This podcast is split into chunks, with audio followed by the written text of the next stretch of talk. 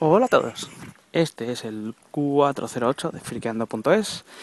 Estamos en sábado, sabadete, día 11 de junio de 2011. Hace escasos 5 días que Apple dio el pistoletazo de salida a la WWDC con la keynote de Steve Jobs.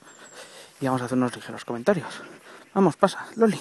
Como veis, voy de paseo otra vez con la Loli a que nos pegue la solana y a grabar un poquito. Estoy ya en una zona despejada, así espero que no haya muchas interrupciones. Es un día bastante soleado y me va a pegar un sol de narices. No tengo ni gorra ni tengo de nada. Nada. Así que empezamos. Pues la WWDC, lo primero, así un repasito rápido y vamos metiendo algunas opiniones. Vamos, Loli. Y luego pues ya pasamos a, a otros temas. La WWDC fue sabida sabida por todos, porque Apple en, la nota de prensa en la que comunicaba la keynote, pues dijo lo que iba a salir. Como ya comenté en el podcast anterior, esto no es ninguna sorpresa. Así que lo primero que presentaron fue Lion, que sí que trajo gratas sorpresas. Y la mayor de ellas fue sin duda el precio. podías imaginártelo, pero hasta que no no lo ves o no lo oyes, no te lo crees. Entonces, para mí, eso tiene su parte buena y su parte mala. La parte buena de que valga 29 dólares, que luego habrá que saber el cambio que hacen, porque ya sabéis que los juegos en la App Store americana son, bueno, los juegos y los programas más baratos son un dólar, pero aquí son 79 céntimos. Y como bien apuntaron desde, desde el chat y desde Twitter, si hicieran ese cambio sería el sistema operativo 22 euros, pero bueno, yo creo que van a hacer 30 euros otra vez, como, como un Snow Leopard, que para los usuarios es muy bueno, porque mi padre siempre me dice que más vale muchos pocos que pocos muchos, más vale vender muchísimas copias a 29 euros que menos copias a 129. Pero la verdad es que esto también me deja un tanto preocupado Venga, Lola, sí, ahí han hecho pis, otros, venga. Me dejo un tanto preocupado por el tema del, control que va a empezar a tener Apple. Porque si tú antes, pues te comprabas en el, Snow Leopard 29 euros y te ibas con el disco y lo instalabas. Y ya está. Pero ahora te lo tienes que comprar en la tienda mmm, con tu Apple ID. Tienes que bajártelo en X ordenadores. Que la verdad es que se agradece que un que desde la misma Apple ID. Eso conlleva tener cinco ordenadores eh, como mucho. Pues tengas el sistema operativo para cinco ordenadores por ese precio, que la verdad es que se agradece. A ver, ¿por dónde quiere ir? ¿Por dónde vas? Venga, vente por aquí.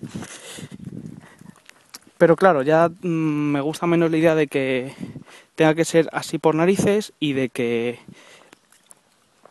Ahí, uff, qué revoltosa que está hoy en definitiva, de que empiece a tener un control muy muy grande sobre lo que instalas o dejas de instalar o sobre el propio sistema operativo.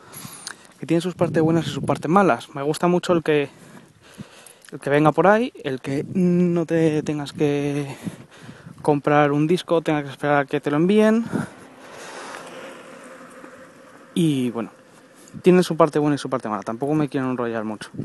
Pero me da un poco de miedito el que ya todo empieza a venir por la App Store y que ellos te digan lo que se puede poner lo que no se pueda poner. Bueno, vamos a ver cómo evoluciona. Cosas de, de Lion. Bueno, pues yo tenía la Developer Preview 3, me he instalado la cuarta, que es la que han presentado. Y cosas que están chulas, pues principalmente Mail. Mail está cambiado totalmente. Antes a mí la verdad es que lo tenía instalado porque te venía y la verdad es que al final tampoco lo terminé usando mucho. Probé otros clientes, probé eh, Postbox, probé Outlook, pero es que ninguno me terminaba de convencer. Y, con este han hecho una pasada. La verdad es que funciona súper bien. tema de las conversaciones y eso va todo, todo muy, muy, muy bien. Mail merece muchísimo la pena. Más cosas que reseñar. En Finder se puede cortar. si oís lo contrario, os están engañando, no tienen ni idea. En Finder se puede cortar y pegar.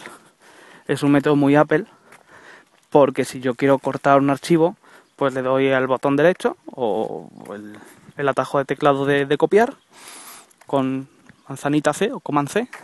Y cuando te vas al otro sitio, en vez de darle manzanita V, si das al Alt manzanita V, o mientras pulsas el botón derecho dejas pulsado Alt, en vez de, de que pone pegar aquí, pone trasladar aquí. Y eso es el cortar, la forma de Apple.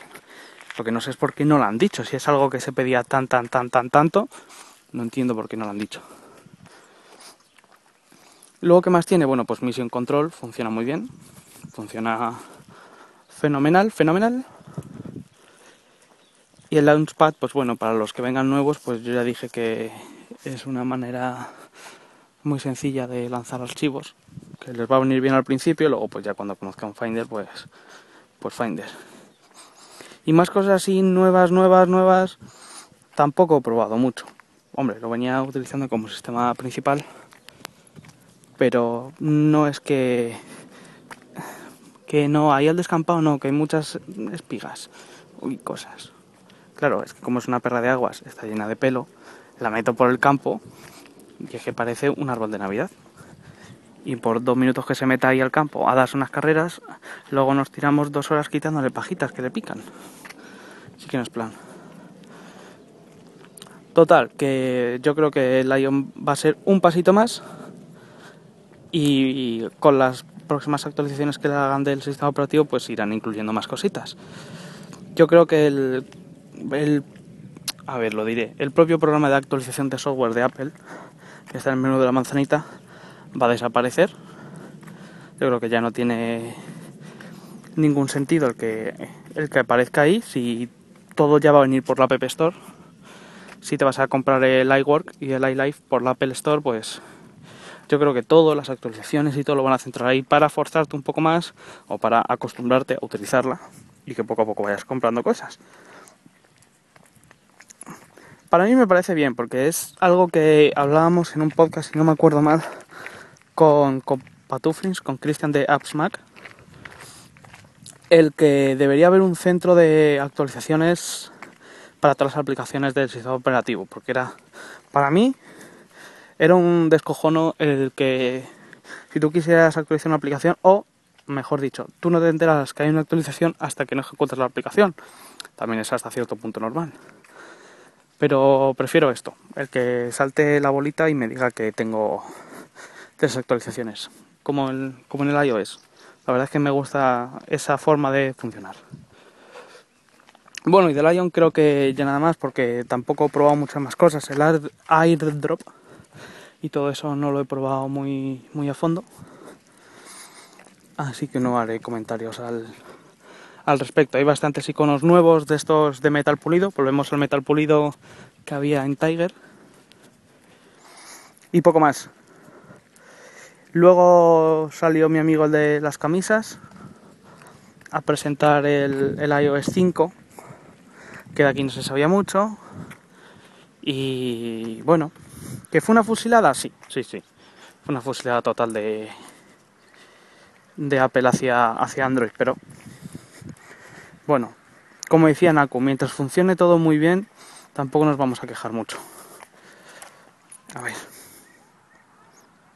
¿Qué? ¿Qué hueles? Venga, vamos. Lo primero que presentaron, es la verdad es que no me acuerdo de las 10 cosas que presentaron de las 200, pero así muy destacado fue el sistema de notificaciones, que, que bueno, va bien. Bueno, me he puesto también la, la versión esta, la iOS 5, y más o menos ir enumerando y haciendo algún comentario que otro. Pues el sistema de notificaciones está, la verdad es que muy currado. Mm, tiene su parte buena y su parte mala, o tiene una parte que funciona bien y una que funciona mal. Porque si tienes el móvil apagado, te llega una notificación de, por ejemplo, WhatsApp. Y en la pantalla de bloqueo, debajo de la hora, te sale una línea que pone WhatsApp y te pone el nombre, dos puntos y luego el principio del mensaje. Y se queda ahí. Entonces ahí van apareciendo una debajo de otra todas las notificaciones que nos van llegando. Pues un correo, un mensaje, llamada perdida, eh, Facebook, cualquier programa susceptible de, notificaciones push, te lo va poniendo ahí. Entonces, si tú deslizas el dedo hacia la derecha, es como el slider de desbloquear el teclado, pues ves la notificación. O sea, mejor dicho, te lleva al programa que, que ha abierto esa notificación. Pues te lleva a WhatsApp, o te lleva a Facebook, o te lleva a donde sea. Pero si tú luego bloqueas el teclado, no bloqueas el teclado, bloqueas el móvil, mejor dicho, las, las notificaciones desaparecen. Esto supongo que lo irán puliendo. Para que en la pantalla de, de bloqueo te sigan saliendo. Esto de primeras está bien, pero ya digo, hace falta mejorarlo. Y las notificaciones se ven en el centro de notificaciones, que no es más que una copia fusilada de lo que tiene Android, y es que en la barra de estado de arriba deslizas el dedo hacia abajo y cae así una pantallita en la que aparecen las notificaciones y dos widgets que los widgets nos los han puesto ahí, que uno es el de la bolsa, que se alimenta de los valores que tienes tú puestos en el programa de bolsa, y el otro es el del tiempo, que se alimenta de la, ciudad que tengas activa en el tiempo. Y me explico, si tienes nueve ciudades y, en el programa te has dejado la cuarta puesta, pues el widget te mostrará el tiempo de la cuarta. También podemos decir que en el tiempo tienes la opción de que te muestre la localización actual donde estás, al igual que hace Android, cosa que está muy bien. Y también de paso en el tiempo decimos que además de mostrarte los siguientes 7 días, te muestra por intervalos de horas el día actual. Puedes ir quitando las notificaciones del Notification Center, las puedes ir dejando ahí según vayas sabiendo los programas. Fuera del, del centro de notificaciones, pues tú normal, pues tienes dos, dos correos. Bueno, pues los dejas en el centro de notificaciones, haces cualquier cosa, y si luego tú por tu cuenta te vas al programa del correo, pues lo que haces es eh, quitártelos del centro de notificaciones. Y está muy bien. Pero claro, lo que digo, la pantalla de bloqueo no salen. También en la pantalla de bloqueo tenemos un acceso directo a la cámara. esto lo tienen que mejorar un poquito bueno, versiones beta ya se sabe, porque en, si tienes el móvil en inglés, pues tú le das dos veces al, botón de inicio y entonces pues lo típico que te sale los controles del iPod y el volumen. Pero además el, slider de desbloquear se hace un poquito más corto porque a la derecha se incluye un acceso directo para la cámara. Claro, en, inglés pone unlock y ya está, no pone nada más, pero claro, en español pone eh, deslice para desbloquear y entonces parte del texto se mete por debajo del botón, pero bueno, eso es una tontería que, que ya irán puliendo. Y ya que estamos con la cámara, debemos decir que la mejora bastante. Porque, vamos, venga Loli. Porque lo más importante es que puedes hacer fotos desde el botón de volumen, cosa que antes tienes que instalarte Cydia y un tweak para, para poder hacerlo. Y han puesto la cuadrícula, que para gente que tiene el pulso como una pandereta como yo, bueno, un pulso para robar panderetas, como yo, eh, le viene muy bien. Eh, haces zoom haciendo el, gesto del pellizco. Y luego pues tienes cosas de foto como mejorar la imagen, quitar los ojos rojos, etcétera.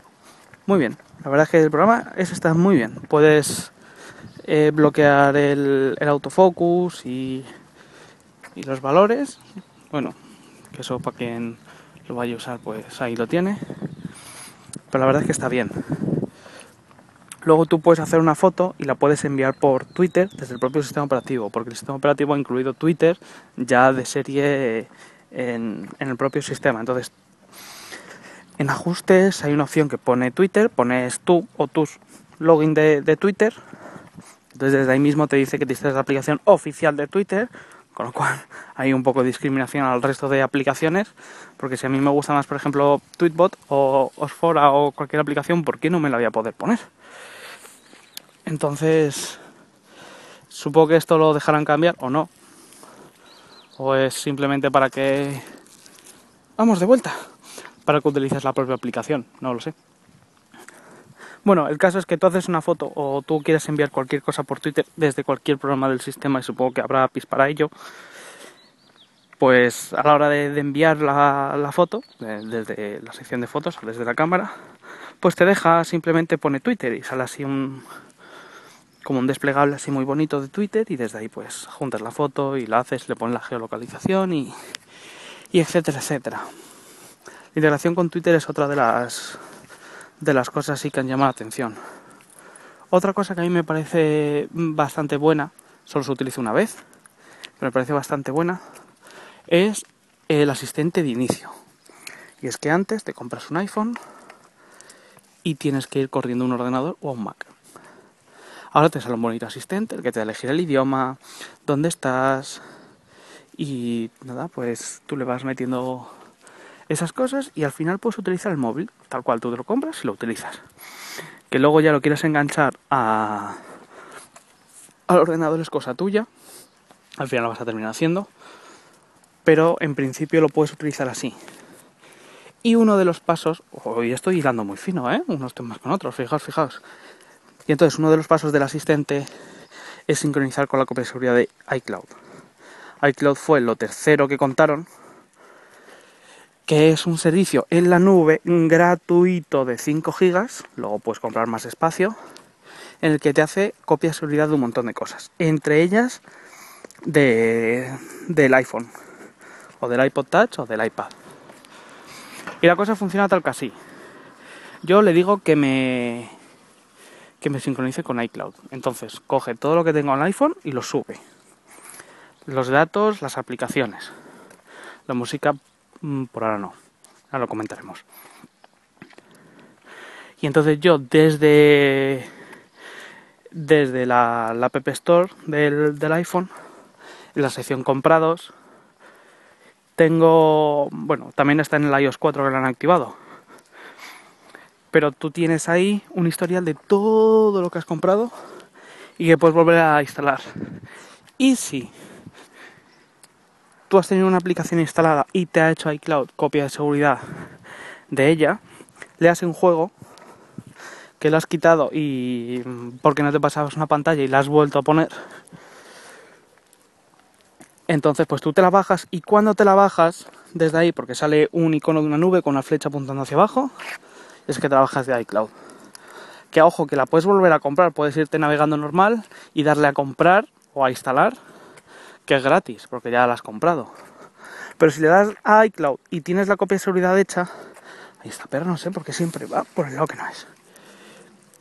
Lo que te hace es te la baja tal cual te hizo la copia de seguridad. Es decir, si tienes una partida salvada, te la restaura. Y eso para mí es cojonudo como poco. Bueno, pues iCloud en general para el iPhone te hace copia de seguridad de todo lo que tienes. Con lo cual tú te compras un iPhone o restauras el tuyo. Y lo que te hace es preguntarte, si quieres restaurar desde, desde iTunes, pues que lo conectes a iTunes. Que si quieres configurarlo como un nuevo teléfono, pues en ese momento te sale ya la pantalla de inicio y desde ahí puedes empezar a usar el móvil como normal. Y puedes restaurar desde iCloud, así que te engancha una wifi y te empieza a restaurar contactos, correos, las fotos, la música no, por ahora, pero las aplicaciones y todo eso sí. Sí que está muy bien. Todo eso lo que puedes hacer con, con iCloud. Luego también tienes otra opción, esto no es de iCloud, esto es de iOS, que puedes sincronizar el móvil con, con iTunes inalámbricamente por Wi-Fi. Es una opción que se llama Wi-Fi Sync, que curiosamente se llama igual que un programa que había en Cydia que se llama Wi-Fi Sync, que hacen exactamente lo mismo. Te sale un icono al lado de la hora, que son unas flechitas así circulares, igual que las de las de macOS.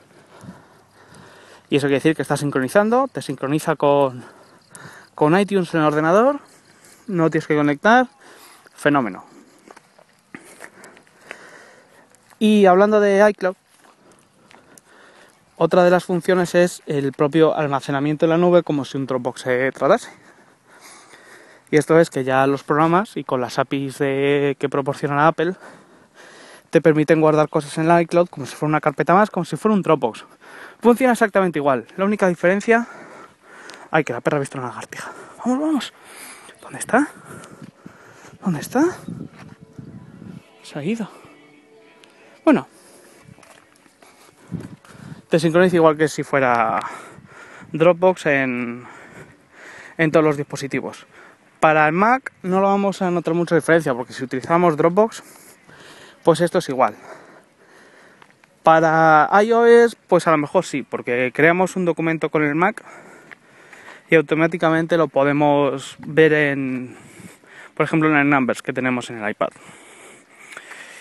Bueno, esto no es que algunos programas pues con algunas triquiñuelas sí se pudiera hacer, pero eran triquiñuelas al fin y al cabo y esto gratis. ¿Y por qué no probarlo? Oye, que luego que seguro que sacan algo que te haga el puente entre iCloud y Dropbox y mira, le sacas más rendimiento, no te digo yo que no. Porque muchísimos usamos Dropbox, lo usamos mucho, mucho, mucho. Y yo no sé, sinceramente, qué me jodería más. ¿Quedarme sin Dropbox o quedarme sin Gmail? Mm, tengo mis serias dudas. Al principio decía que yo sin Gmail no podía vivir, pero mm, ya estoy empezando a dudar. Total, que luego, mm, ya comentando lo último de, la keynote, en un One More Thing, presentaron un servicio que se llama iTunes Match, que la verdad es que tengo serias dudas de su funcionamiento, no serias dudas de que pueda funcionar bien o mal, porque va a funcionar muy bien, sino serias dudas si es lo que yo he entendido que es. Y si no es lo que yo he entendido que es, por favor, que alguien me corrija. Porque yo lo que he entendido que es, es que tú pagas 25 dólares, veremos en euros, supongo que serán 25 euros, al año y tienes derecho a que Apple te escanee la canción, bueno, la música que tienes, las canciones que tienes, te las escanea. Y si esa música está entre su catálogo de mm, tropecientos millones de canciones, automáticamente te pone una copia de esa música o te la sustituye o llámese como se queda en la nube, en iCloud. Entonces, vale, yo me compré hace tres años un disco, llámalo X, en el iTunes Store y venía con DRM y era 128K y ahora me la ponen no sé cuántos K, no sé si son 256, 320 o vete tú a saber, poco, pues bueno, yo al fin y al cabo tengo los oídos de madera y no diferencio entre uno y otro, los escucho igual. Y te lo ponen en iCloud. Entonces, no es que te suba el tuyo, es que ellos tienen su catálogo y de su catálogo te lo ponen tu iCloud. Bueno, que supongo que lo pondrán en un iCloud genérico y tirará de ahí, pero bueno, eso tampoco me importa mucho. El caso es que te lo pone ahí. Y, ojo, lo que no encuentre en su catálogo, porque yo puedo ponerme, bueno, viene por aquí un coche más perdido que seguro que me pregunta, ¿qué jugáis? Y si no está en mi catálogo, que esto es eh, mi seria duda, entonces lo que hace es subirla. A ver. Bueno, a paso de largo, esto es una calle cortada, va a tener que dar la vuelta y anda más perdido que el barco arroz. Pues lo que decía, que si no está en iCloud, o, o, o, o, si no está en iCloud, no, si no está en el catálogo de iTunes, joder, que me estoy liando. Vamos a ver, voy a empezar otra vez. Mi duda viene de, uno, yo me bajo una canción de Lady Gaga por ejemplo, vamos, Loli. Esa canción obviamente está en el catálogo de iTunes. Si al hacer el escaneo ve que efectivamente el coche está dando la vuelta, si al hacer el escaneo ve que esa canción está en el catálogo, me la va a poner a mí de gratis para que yo la pueda escuchar legalmente cuando yo la he adquirido ilegalmente. Esa es una de mis dudas. Y lo segundo es, si yo me he bajado una canción de un grupo, mm, del grupo de, de un amigo que está empezando y no está en iTunes, pero tiene un disco que yo me lo he, por ejemplo, me lo he ripeado, por no deciros descargado, es mi amigo y me lo ha regalado y me lo ha firmado. Esa canción la sube tal cual, no sé. Eh, no sé, tengo algún tipo de duda sobre su funcionamiento, sobre cómo funciona, no sé si va a funcionar, o sea, no sobre si va a funcionar, porque que va a funcionar estoy segurísimo, porque si las cosas son así, yo creo que los rumoreados 150 millones de dólares que han pagado a las discográficas vamos, en a poco que tengan, ¿cuánto? 5 millones de, clientes a 25 dólares al año, pues van a en 3 años, 4, 5 años, están ganando una expuerta de dinero.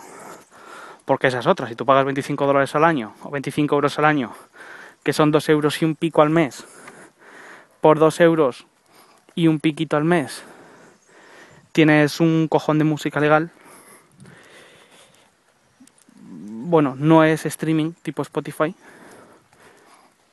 pero pudiendo hacer sincronización wifi, la verdad es que merece mucho la pena. Vamos, si es así, yo no me lo pensaría.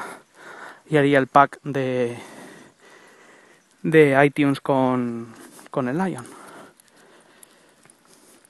Y esto fue todo de, de, la keynote. Pues el One More Thing era el servicio este. Hay gente entre la que yo me incluyo que se esperaba un time capsule nuevo. Hay otra gente que se esperaba portátiles nuevos. Y bueno, siempre se esperan un montón de cosas pero esta vez dijeron muy claro lo que iba a haber y es lo que ha habido. Ni más ni menos. Salvo el One More Thing del, del iTunes, el resto fue lo que se esperó. ¿Para cuándo? Bueno, es Lion, lo tenemos para julio. Sabemos que julio comprende desde el 1 hasta el 31 a las 11.59 de la noche Así que en cualquier momento puede saltar el gato. iOS, pues iOS es para para otoño y si no voy mal, otoño termina eh, el último día de noviembre. El 30 de noviembre, creo, sí, sí. El 30 de noviembre creo que termina el otoño. Así que hasta el 30 de noviembre tenemos tiempo. Personalmente, ¿cuándo saldrá? Pues yo creo que saldrá un par de semanas después de que salgan los nuevos dispositivos de iOS, que será en septiembre, porque yo sigo pensando que el iPhone nuevo lo van a presentar en septiembre, porque el 4 es lo suficientemente bueno como para estirarlo unos mesecitos más, no hacer el año como siempre hacían, sino estirarlo un pelín más hasta septiembre y presentar toda la gama de iOS menos el iPad en septiembre porque no creo que salga un iPad en septiembre habiéndolo sacado hace cuatro días, como el que dice. Y iCloud, bueno, pues algunas opciones de iCloud las podemos utilizar ya, como son el tema de las compras desde, desde el iPhone y otras pues irán apareciendo. Dentro de, poco supongo que empezará a funcionar el iTunes in the Cloud, este el iTunes Match en Estados Unidos. No hay fecha para el resto. Se rumorea que en primavera lo tendremos por aquí. Así que sin prisa. Y yo creo que esto es todo. El paseo está dando a su fin. Estoy un poco cansado de la cuesta para arriba. Este ha sido el 408. Espero que no dé problemas de audio como el 407. Y espero volver a grabar pronto. Ay, qué reventado que estoy. Bueno, pues nada, un saludito a todos. Adiós.